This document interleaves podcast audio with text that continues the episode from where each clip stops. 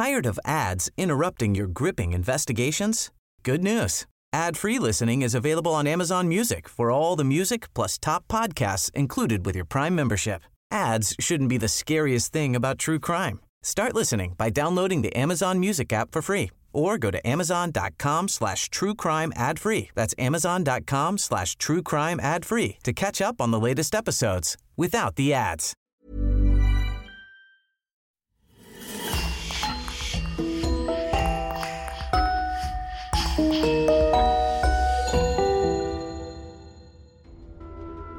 Bonjour et bienvenue à tous pour une nouvelle affaire criminelle. Vous aurez peut-être besoin de dormir avec les lumières allumées après avoir écouté les histoires de notre podcast. Mais si vous n'avez pas peur de faire face à vos pires cauchemars, rendez-vous maintenant sur lecoinducrime.com pour découvrir des podcasts jamais publiés ici. Un grand merci à Christophe Vellens, Louise Prudhomme, Marc-Antoine Dastumas et une nouvelle venue, Maëlodico, qui sponsorise le podcast. Et on commence. Entre 1982 et 1983, les cadavres de trois jeunes garçons étranglés, mordus et poignardés sont répertoriés entre les États du Maine et du Nebraska. Pour la police, il est difficile d'entreprendre la moindre chose sans le début d'une piste. Les habitants ont peur, tous pensent qu'un tueur en série traîne dans les parages. Mais alors que l'enquête est au point mort, il suffira d'une seule coïncidence pour coincer le coupable. 123 de QI, une érudition rare, une carrière militaire prometteuse, un sens de l'organisation et une rigueur digne d'un vrai boy scout, qui était vraiment John Joubert. La police va très vite comprendre que la rage et la haine ont accompagné son parcours, et ce depuis le tout début. Sans plus vous faire attendre, place à l'histoire de John Joubert, le boy scout tueur.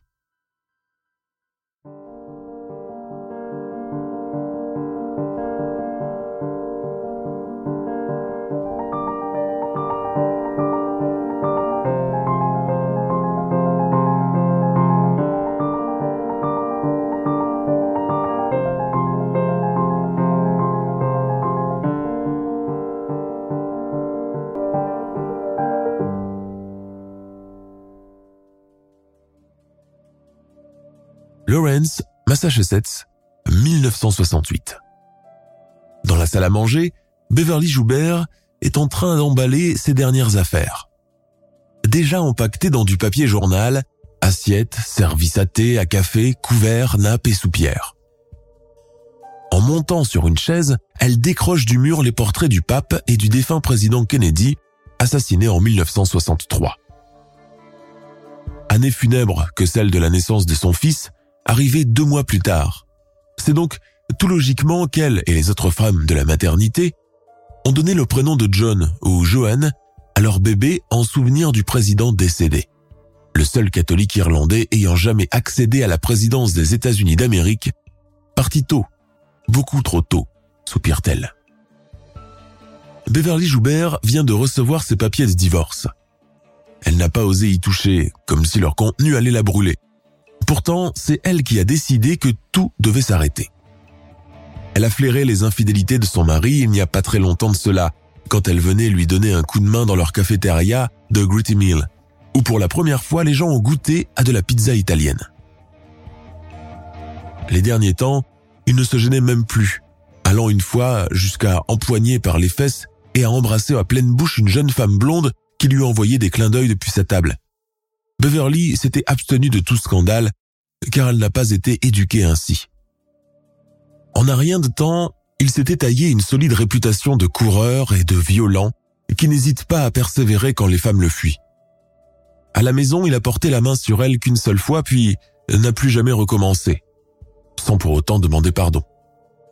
Pour elle, l'épouse légitime, c'en était trop. Trop d'humiliation. Elle qui croyait que les vœux échangés le jour de son mariage n'avaient pas de date de péremption. Le prêtre l'a longtemps sermonné. Une épouse ne demande le divorce que dans les cas extrêmes. Mais mon père, je suis un cas extrême. Il faut lui pardonner cette offense, ma fille. Notre Seigneur nous a recommandé le pardon, comme il l'a fait à ceux qui l'ont crucifié. Elle a failli céder puis s'est ravisée. Elle ne pouvait plus vivre avec le père de ses enfants, plus après ce qu'il avait fait. Elle a récolté au passage le regard déçu du père Gavin, qui lui a rappelé vite fait que seul le mariage civil dans n'importe quel vulgaire bureau matrimonial lui sera désormais accordé et plus jamais celui de l'église. Tant pis, Beverly, ex-madame Joubert, ne compte plus se remarier de toute façon.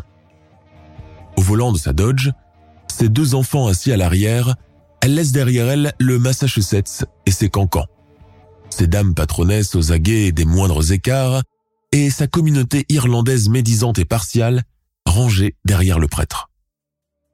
Elle a choisi de quitter le quartier en plein jour, précédée par la camionnette des déménageurs.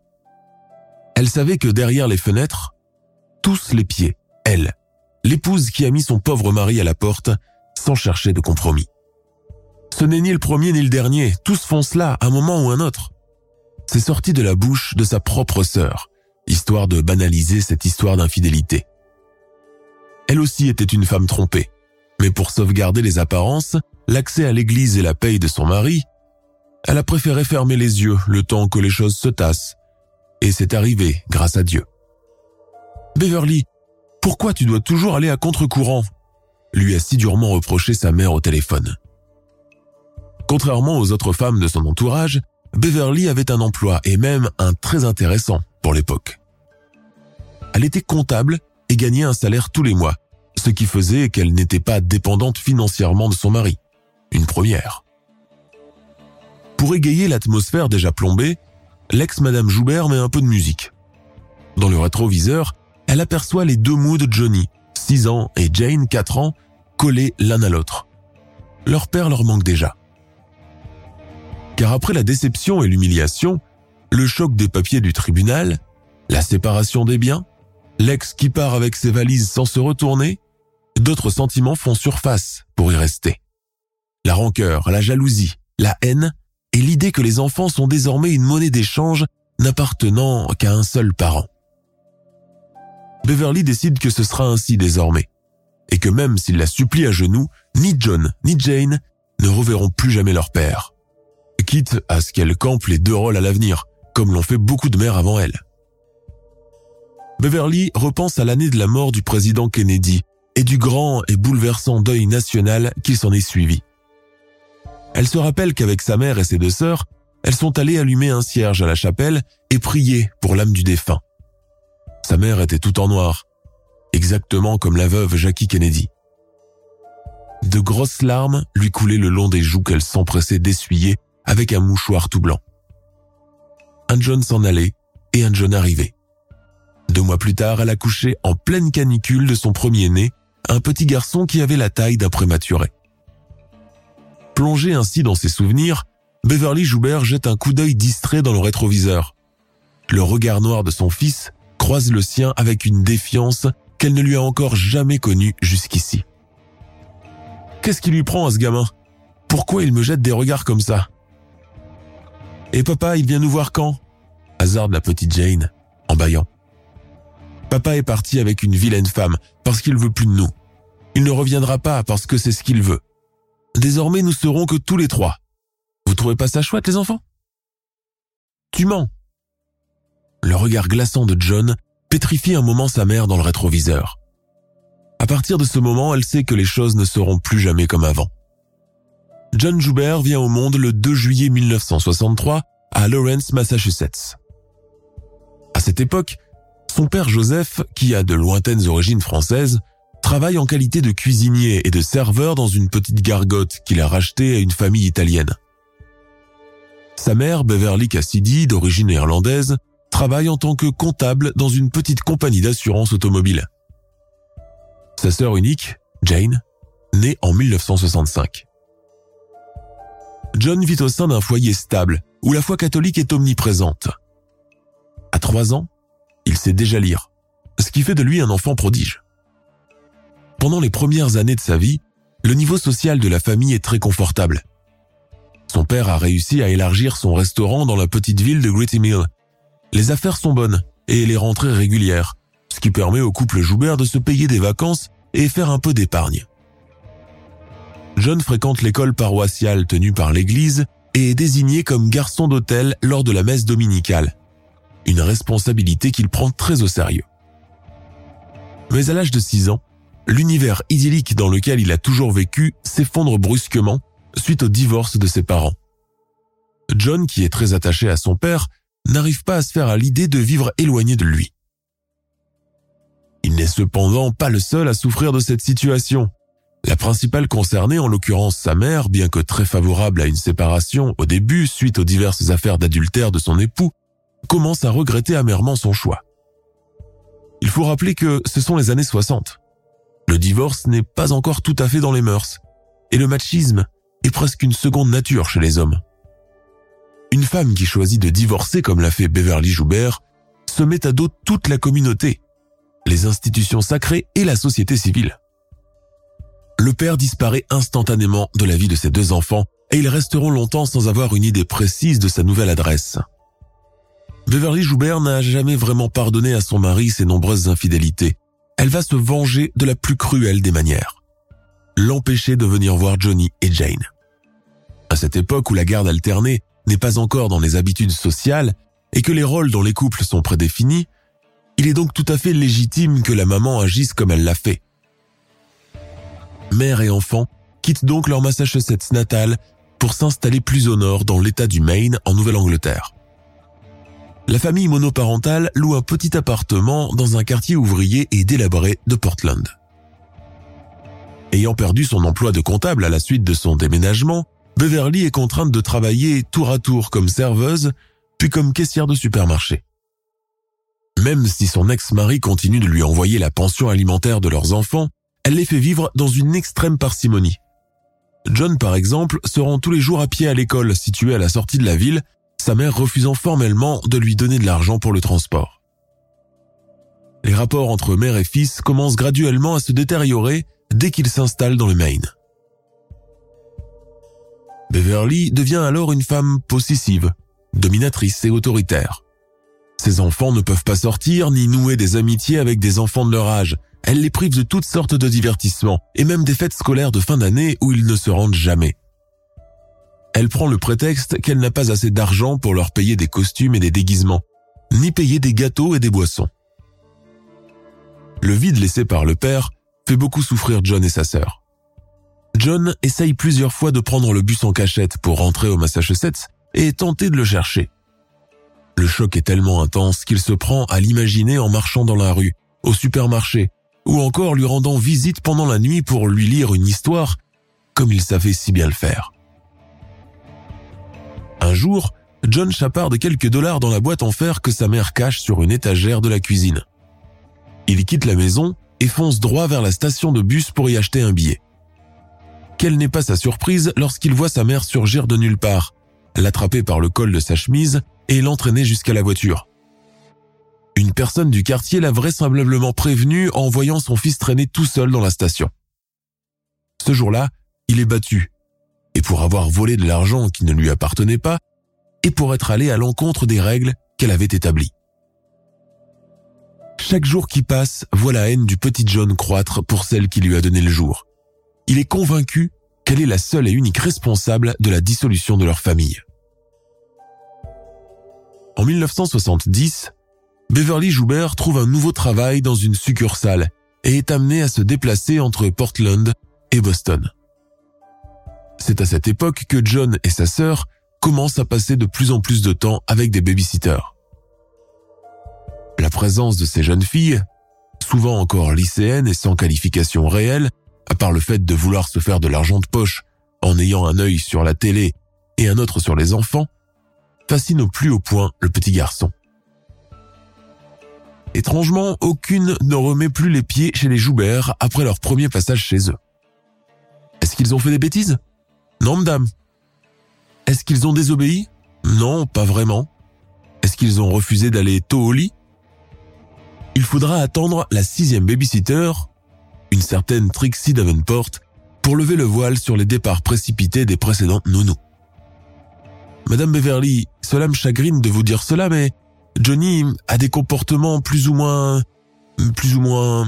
comment je vais dire cela sans vous fâcher? Il a essayé de m'étrangler. Voilà. John l'aime pourtant beaucoup, cette Trixie.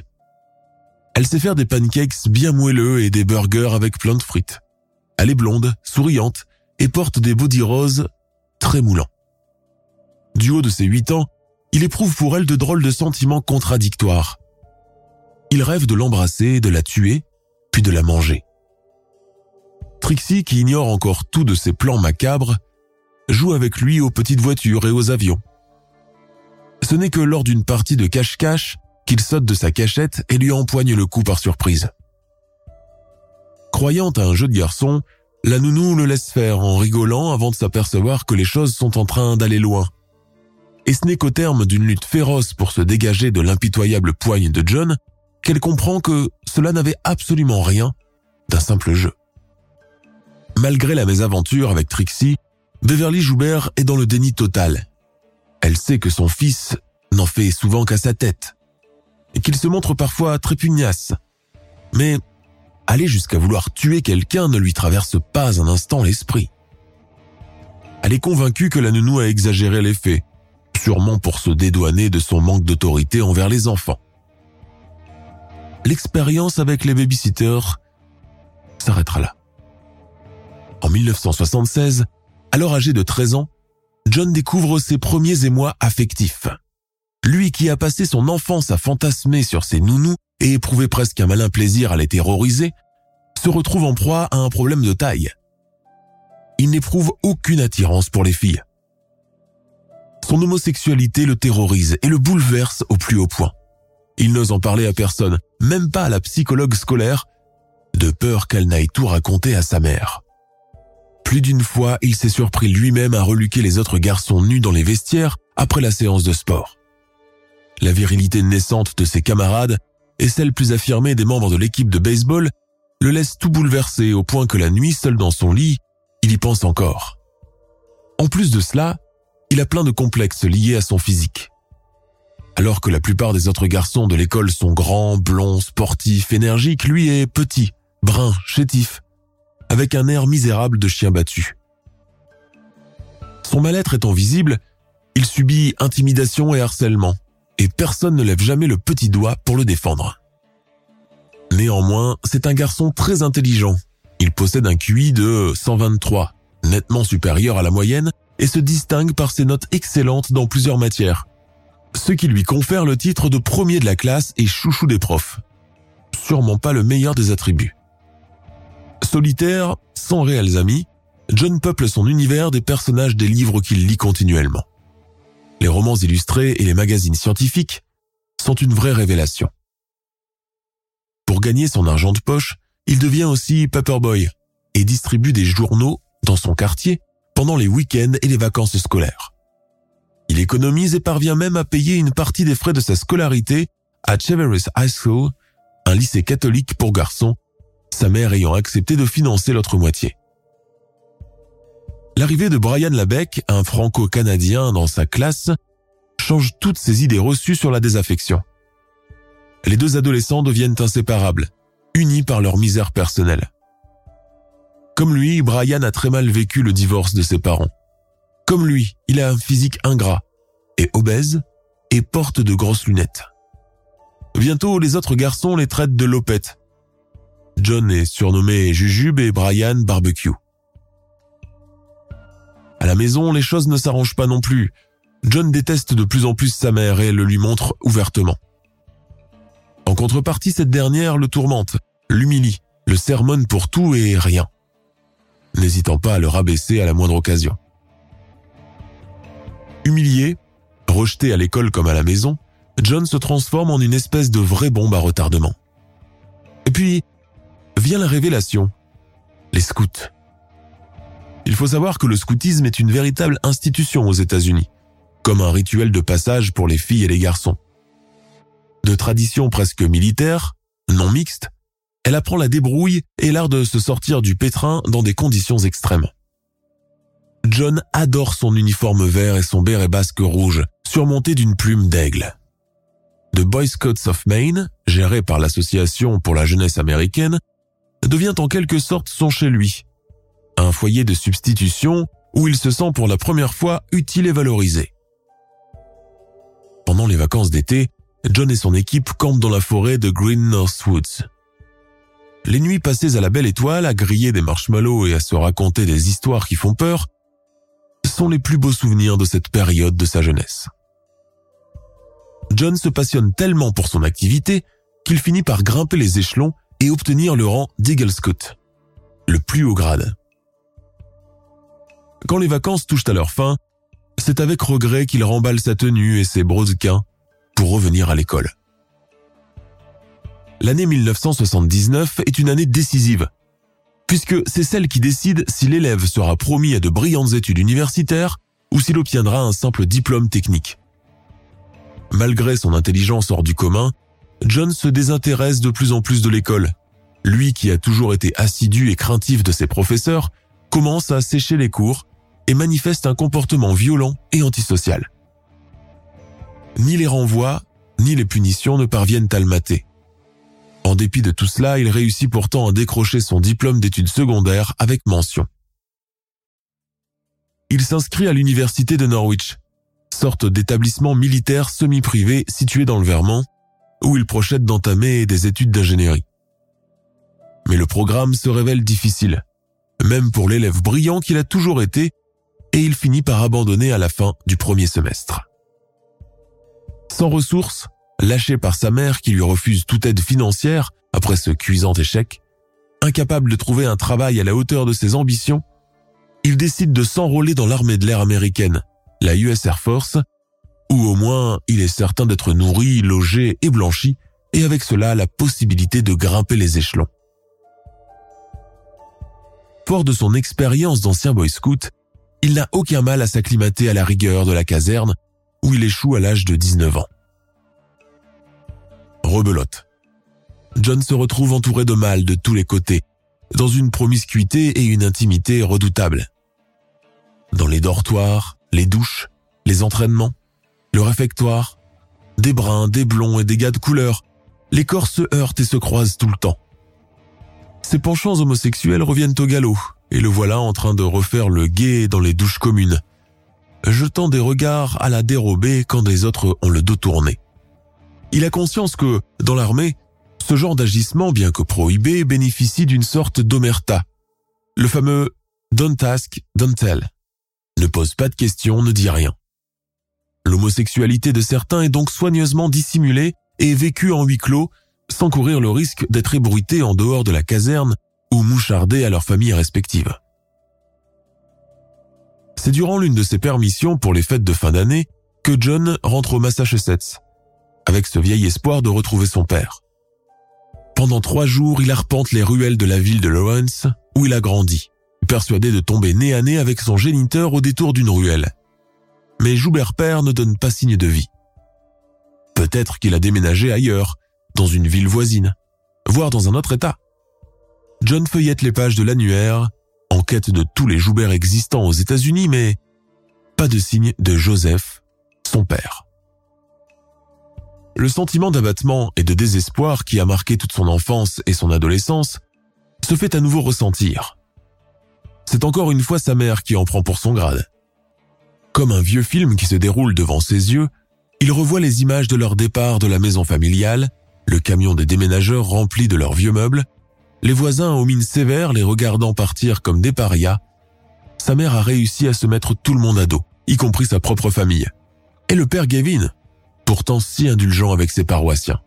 Elle a l'art de réussir à tout gâcher. À croire qu'elle le fait exprès. John passe les nuits suivantes à se saouler dans les bars miteux de la ville. Son uniforme de soldat lui confère un panache et force le respect à son égard. Il se sent pour la première fois tout puissant. Mais ni l'alcool, ni son addiction aux stupéfiants développée par la suite ne parviennent à calmer sa rage intérieure. Il lui faut autre chose. Le 28 décembre 1979, Sarah Conti, une petite fille de 9 ans, est en train de jouer devant la maison quand un individu passe à toute vitesse et lui plante un crayon dans le dos. Alors que les cris de la petite fille finissent par alerter ses parents, son agresseur a déjà disparu. Dissimulé derrière un mur, John ricane de toutes ses dents. Dans ses oreilles, les cris de douleur de l'enfant résonnent encore. Il en éprouve carrément de l'excitation sexuelle. En janvier 1980, Vicky Goff, une jeune femme de 27 ans, marche le long de l'avenue Deering pour aller à l'université du Maine où elle étudie. C'est le moment qu'a choisi un jeune homme pour l'attraper par derrière, lui taillader presque la mâchoire avec une lame de rasoir, tout en essayant de lui fermer la bouche pour l'empêcher de crier et d'ameuter les gens, avant de s'enfuir en voyant venir des personnes dans leur direction. Vicky Goff, qui est contrainte de subir deux interventions chirurgicales, est incapable de décrire le visage de son agresseur à la police. L'affaire est classée sans suite et John Joubert de plus en plus de plaisir à blesser et voir jaillir du sang. En mars 1980, dans la petite ville de Back Cove dans le Maine, c'est au tour de Michael Whitham, 9 ans, de subir une nouvelle attaque. Le petit garçon se promène tranquillement sur Baxter Boulevard quand il se fait littéralement enlever par un mystérieux individu. Michael est ainsi traîné jusqu'à une zone boisée et un peu à l'écart du quartier d'Ogdale. Là, l'étrange individu commence à lui poser des questions de plus en plus bizarres et incohérentes avant de l'attraper par derrière et de lui trancher la gorge avec un couteau de chasse. Michael échappe miraculeusement à la mort et sa blessure nécessitera 12 points de suture. Bien qu'une recherche ait été ouverte après cette troisième attaque du genre, aucun suspect ne sera arrêté. Pourtant, ces attaques au couteau et au rasoir choquent beaucoup les habitants, au point que désormais dans les écoles, il ne se passe pas un jour que le corps enseignant et administratif ne donne de recommandations pour empêcher les enfants de rentrer seuls chez eux à la sortie des classes. En avril 1980, un étudiant de l'université du Maine se fait à son tour poignarder dans l'estomac avec un couteau alors qu'il traverse la rue. Durant sa convalescence, il parvient à donner une description de son agresseur. Un suspect est arrêté avant d'être relâché quand la police découvre qu'il a un alibi. Pendant ce temps, John Joubert est envoyé dans la base aérienne d'Offutt, à Bellevue, dans le Nebraska, où il intègre une formation de technicien radar. Bellevue est une sorte de ville de plaisance, comptant environ 22 000 habitants à cette époque, et lors d'une de ses rares permissions, John Joubert s'y rend en solo espérant y repérer quelque homme en quête comme lui de relations sans lendemain. Il rejoint aussi la troupe de Boy Scout locale, où il devient assistant en chef grâce à son ancien grade d'Eagle Scout et sa longue expérience dans le domaine. Après cette dernière mission et bénéficiant d'un régime d'externe en 1982, John rentre chez sa mère à Portland et s'installe dans la chambre de son enfance pour une période indéterminée. C'est à cette époque que sa descente dans le crime commence vraiment.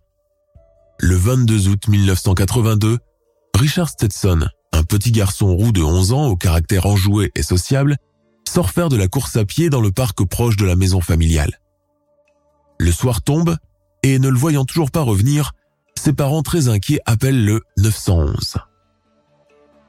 Le cadavre du petit garçon est retrouvé le lendemain, le 23 août 1982, par un automobiliste qui s'est arrêté en voyant une étrange forme en bordure de route. L'autopsie révèle que Richard a été poignardé à mort. Il n'avait plus que son t-shirt sur lui, ce qui stipule que son agresseur a tenté de le violer sans y parvenir. Néanmoins, il lui a fait une grosse morsure sur la cuisse gauche. L'endroit où son cadavre a été retrouvé ne comporte aucun indice du meurtrier. Sans l'ombre d'une preuve solide sur laquelle travailler, la police reste en berne. Un an plus tard, un suspect est arrêté puis relâché, et l'affaire, bien que restée ouverte, ne bénéficie plus de l'attention qui lui a été accordée à ses débuts. Un mois plus tard, Danny Joe Eberl, un jeune paperboy, a été vu pour la dernière fois en train de distribuer le journal dans son quartier de Bellevue au Nebraska. Danny avait 13 ans et a été assassiné le 18 septembre 1983. L'alerte a été donnée par ses parents quand son école les a appelés pour leur dire que Danny n'était pas venu en cours. Ses restes seront retrouvés deux jours plus tard dans un terrain à la sortie de la ville. Son assassin l'a ligoté, lui a scotché la bouche avant de lui asséner plusieurs coups de couteau. Il est probable qu'il ait fait l'objet d'attouchements, quoique son autopsie révèle qu'il n'a pas subi d'agression sexuelle. Une semaine plus tard, une habitante du quartier retrouve le sac encore rempli de journaux et le vélo de Danny jeté dans une décharge. Ils sont retenus comme pièce à conviction. Sous la pression médiatique qui relie le meurtre de Danny à celui de Richard Stetson dans le Maine, la police du Nebraska fait appel au profiler et agent du FBI, Robert Ressler, pour l'aider dans ses investigations. Fort de plusieurs années d'expérience dans la police fédérale, Robert Ressler a depuis commencé à s'intéresser à cette nouvelle tendance, les serial killers. Ses premières constatations stipulent que les cadavres retrouvés en bordure de route et sur un terrain prouvent que l'assassin doit être d'un petit gabarit, ce qui l'a empêché de porter les corps plus loin pour mieux les dissimuler. Justement, cette non-dissimulation alerte aussi l'agent du FBI, qui est sûr et certain que le tueur est un amateur avec un comportement déviant et probablement pédophile et nécrophile. L'enquête est prise de court quand un nouveau cadavre est retrouvé. Il s'agit cette fois-ci de Christopher Walden, 12 ans, dont le corps sans vie est retrouvé par des chasseurs dans un bosquet le 2 décembre 1983. Christophe Walden a eu la gorge tranchée avant d'être entièrement vidé de son sang. Dix jours après la découverte du cadavre de la troisième victime, les enquêteurs découvrent de nouveaux éléments sur la scène du crime. Des cordelettes nouées de façon complexe, une méthode apprise chez les militaires et tous ceux qui ont reçu un entraînement de ce calibre et ont déjà été amenés à camper dehors. Les cordelettes sont aussitôt envoyées pour analyse au siège du FBI à Washington, D.C. Leur analyse fait état d'une composition d'au moins une centaine de couleurs de fibres différentes, un type de corde inhabituel rarement croisé dans les commerces. Robert Ressler se dit persuadé que celui qui a commis les meurtres est un seul et même individu. Dans son rapport de profiling, il dresse ses caractéristiques, ajoutant un nouvel élément selon lequel le tueur doit sûrement travailler dans un milieu où il côtoie de jeunes garçons. Probablement un entraîneur sportif, un moniteur de camp de vacances ou un chef boy scout, puisqu'il sait faire des nœuds de cordage d'une extrême complexité. Les fiches signalétiques de tous les Boy Scouts de la région sont passées au peigne fin. Certains sont même interrogés sans résultat. Les jours suivants voient la succession de quelques témoins oculaires. Trois personnes au moins auraient aperçu Christopher Walden pour la dernière fois avant sa mort. Elles racontent qu'il était accompagné d'un homme jeune, âgé probablement de 18 à 25 ans, pas plus grand de taille que Christopher, avec des yeux et des cheveux noirs. Robert Ressler se dépêche de prendre note et, avec ses éléments en main, un premier portrait robot est réalisé. Un quatrième témoignage venant d'une habitante de Bellevue, sortie ce jour-là promener son chien, rapporte que Christopher s'est fait enlever par un homme conduisant une voiture beige. Selon cette même personne, l'immatricule de la voiture commençait par la lettre R. La police passe en revue les différentes provenances commençant par cette lettre de l'alphabet.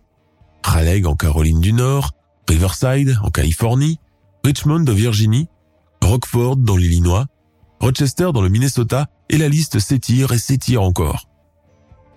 Une liste de toutes les marques de voitures de couleur beige produites dans le pays est fournie par les différents concessionnaires automobiles en vain. Pressés par le temps, les policiers recueillent tous les témoignages susceptibles de leur fournir un supplément d'informations début janvier 1984 arrive et l'enquête pour le meurtre de Christopher en est encore à son point de départ. Mais un événement va venir bouleverser le cours des choses. Le 11 janvier 1984, Barbara Weaver, une institutrice en maternelle d'une école élémentaire du Maine, est assise à son bureau pour préparer les fiches de ses élèves lorsqu'elle aperçoit depuis la fenêtre de sa classe un homme assis au volant de sa voiture. Ce n'est pas la première fois que l'institutrice voit le véhicule. D'autant plus suspect, car n'appartenant à aucun enseignant, ni à aucun des parents d'élèves. Involontairement, le regard de Barbara croise celui du conducteur de la voiture. Pendant un moment, elle ressent comme un frisson et un mauvais pressentiment. Sans trop réfléchir, elle s'empare de son stylo et inscrit le numéro de la plaque d'immatriculation de la voiture sur un bout de papier. En levant la tête, elle remarque que la voiture est toujours là, mais l'homme a disparu. À ce moment, la porte de la classe s'ouvre dans un grand fracas. Devant Barbara Weaver, un petit homme d'à peine un mètre soixante aux cheveux noirs, aux yeux bruns et à l'air chétif. Il est jeune, pas plus de 20 ans. Il sort un couteau de chasse de sa poche et, sans la quitter du regard, la menace avec. Si jamais il lui prend l'envie d'ouvrir la bouche, et de le dénoncer. Barbara comprend alors qu'il est probablement en cavale et qu'il cherche à échapper à la police.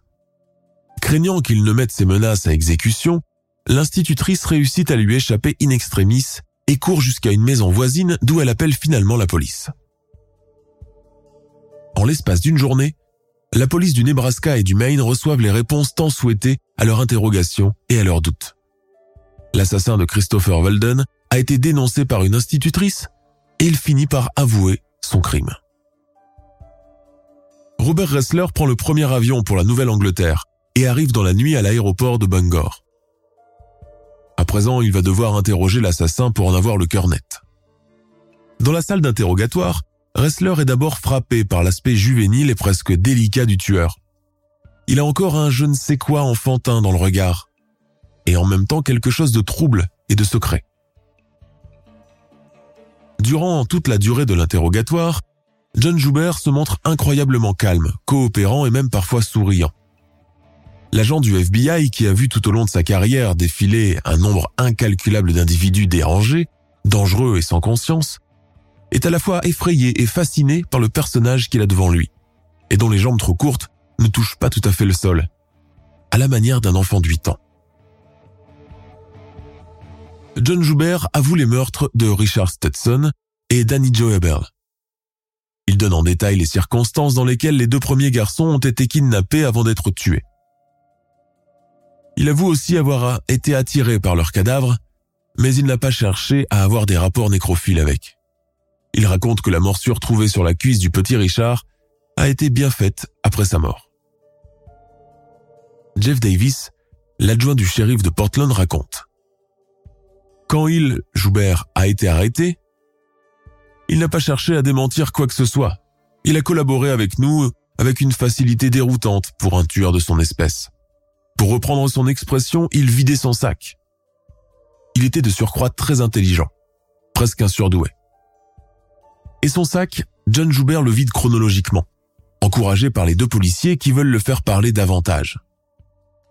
Il relate son enfance malheureuse, le couple éclaté de ses parents, les années de galère et de privation à Portland, le despotisme maternel, les frustrations sexuelles, le lien rompu douloureusement avec son père, les humiliations à l'école, les années dans la caserne, son penchant pour les hommes. Pour conclure, il se déclare apostat de l'Église catholique source selon lui de tous les malheurs qui se sont abattus sur sa famille. Exception faite du père Gavin, un bon prêtre irlandais qui aidait souvent sa mère. Si vous le croisez un jour, dites-lui que Johnny réclame son pardon, ajouta-t-il d'une petite voix. Lorsqu'un des détectives lui demande alors s'il tuerait à nouveau si l'occasion se présentait, John Joubert répond sans broncher « J'ai bien peur que cela se reproduise effectivement ». John Joubert passe en février 1984 devant les experts psychiatres qui le déclarent atteint d'un trouble compulsif du comportement, assorti de tendances sadiques et schizoïdes. Son procès débute en mars de la même année où il plaide coupable pour les deux chefs d'accusation de meurtre, de Christopher Walden et de Danny Joe Eberl. Il se rétracte à deux reprises et revient sur ses propos avant de s'avouer à nouveau coupable il passe devant un panel de trois juges qui retiennent à son encontre la peine capitale, soit la mort par électrocution. En 1990, il est reconnu coupable du meurtre au premier degré de Richard Stenson. John Joubert fait appel de cette décision de justice peu de temps après. Il fait cependant une déclaration des plus inhabituelles quand il demande publiquement pardon aux parents de ses victimes et aux personnes qu'il a agressées dans les années 70 à Portland. À toutes ces personnes auxquelles j'ai fait du mal d'une manière ou d'une autre, je demande pardon.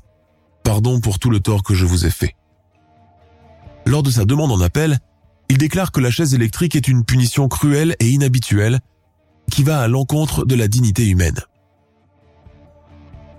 Ses recours en grâce parviennent jusqu'à la Cour suprême des États-Unis, mais sont toutes rejetés. John Joubert reste encore pendant 12 ans dans le couloir de la mort, dans une cellule totalement isolée. Il consacre cette longue période à la lecture de plusieurs textes de loi pour en comprendre les rouages. Il lit aussi les œuvres d'Ernest Hemingway, L'étranger d'Albert Camus et les thèses de Sigmund Freud. Il développe aussi un grand talent pour le dessin et réalise plusieurs croquis où le crime et les corps ensanglantés sont le sujet principal. Peu de temps avant son exécution, il déclare être un homme changé, qui souhaite se poser et mener une vie normale. Il reçoit occasionnellement la visite de visiteuses de prison, mais renvoie à deux reprises celle d'un aumônier qui a voulu recueillir ses confessions. En 1994, John Joubert parle pour la première fois d'un prétendu projet de mariage avec une femme habitant en Irlande qui correspond avec lui depuis un an et qu'il décrit comme étant son premier et véritable amour. Son projet n'aboutit pas. Il meurt sur la chaise électrique le 17 juillet 1996 à 7 heures du matin dans le pénitencier de Lincoln, Nebraska, quelques jours seulement après son 33e anniversaire. Son dernier repas était composé d'un chicken burger et d'un cherry coke. Il a refusé la traditionnelle dernière cigarette et la bénédiction de l'aumônier de la prison. John Joubert ne s'est jamais marié et n'a jamais eu d'enfant. Sa mère Beverly et sa sœur cadette Jane ne lui ont jamais rendu visite pendant toute la période de son incarcération. L'adjoint du shérif, Jeff Davis, dira à son propos Peu importe ce qu'il a dit et ce qu'il a promis avant sa mort. Cela n'enlèvera pas l'horreur subie par ses victimes et celle dans laquelle vivront éternellement leurs parents. John Joubert ne s'est jamais démarqué des gens qu'il avait l'habitude de fréquenter et avec lesquels il vivait. Pour la plupart, ce n'était qu'un petit jeune un peu intello, très discret, ayant peu d'amis. Les boy scouts avec qui il a travaillé l'ont toujours décrit comme quelqu'un de responsable, de sympathique et sur lequel on pouvait compter à tout moment. Seulement, entre ce qu'il était vraiment et ce qu'il laissait entrevoir, subsistait une zone d'ombre complexe et impénétrable. Le mobile de ces crimes ne sera jamais non plus vraiment clarifié, car lui-même a toujours veillé à laisser planer le mystère sur le sujet. L'agent fédéral Robert Ressler a rédigé, pour sa part, un ouvrage sur son expérience de profiling et sa confrontation avec Joubert et d'autres criminels de son acabit. Le livre regroupe plusieurs témoignages provenant des différentes polices, légistes et conversations avec les assassins eux-mêmes. Il est considéré comme une bible pour les passionnés d'affaires criminelles. Il s'intitule Whoever Fights Monsters, My 20 Years Tracking Serial Killers for the FBI mais 20 ans à traquer des tueurs en série pour le compte du FBI. Robert Ressler a également inspiré le rôle de l'agent Bill Tank dans la série télévisée Mindhunter. Aux États-Unis, les condamnés à mort bénéficient d'un système spécial, leur permettant d'user de plusieurs moyens de recours pour éloigner ou ajourner la date fixée pour leur exécution. Ce qui explique souvent les périodes à rallonge passées dans le couloir de la mort. Certains y restent parfois au-delà de 15 ans ou décèdent bien avant leur exécution. Les suicides sont courants aussi. Dans certaines prisons, les condamnés à la peine capitale peuvent également célébrer leurs noces et consommer leurs relations à des conditions fixées par le tribunal. Souvent, ces romances sont entretenues pendant la période d'incarcération par voie épistolaire, mais rares sont celles qui aboutissent vraiment à quelque chose de sérieux. Outre le meurtre au premier degré, le viol avec préméditation, le détournement d'avion et le trafic de stupéfiants à grande échelle sont des délits passibles de la peine capitale aux USA. L'Oklahoma, le Texas, l'Alabama, le Colorado et le Mississippi restent encore en tête de la liste des États ayant le plus fort taux d'exécution par injection létale à l'échelle nationale.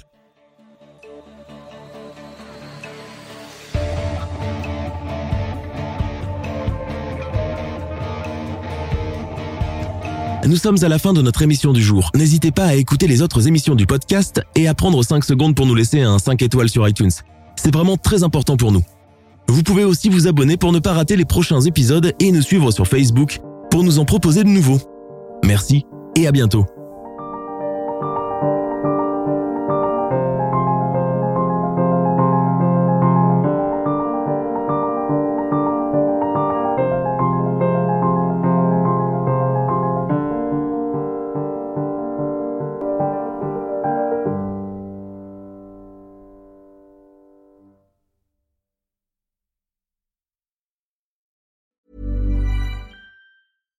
Hey, it's Paige DeSorbo from Giggly Squad. High quality fashion without the price tag. Say hello to Quince. I'm snagging high-end essentials like cozy cashmere sweaters, sleek leather jackets, fine jewelry, and so much more. With Quince being 50 to 80% less than similar brands And they partner with factories that prioritize safe, ethical, and responsible manufacturing. I love that. Luxury quality within reach. Go to quince.com slash style to get free shipping and 365 day returns on your next order. Quince.com slash style. Tired of ads interrupting your gripping investigations?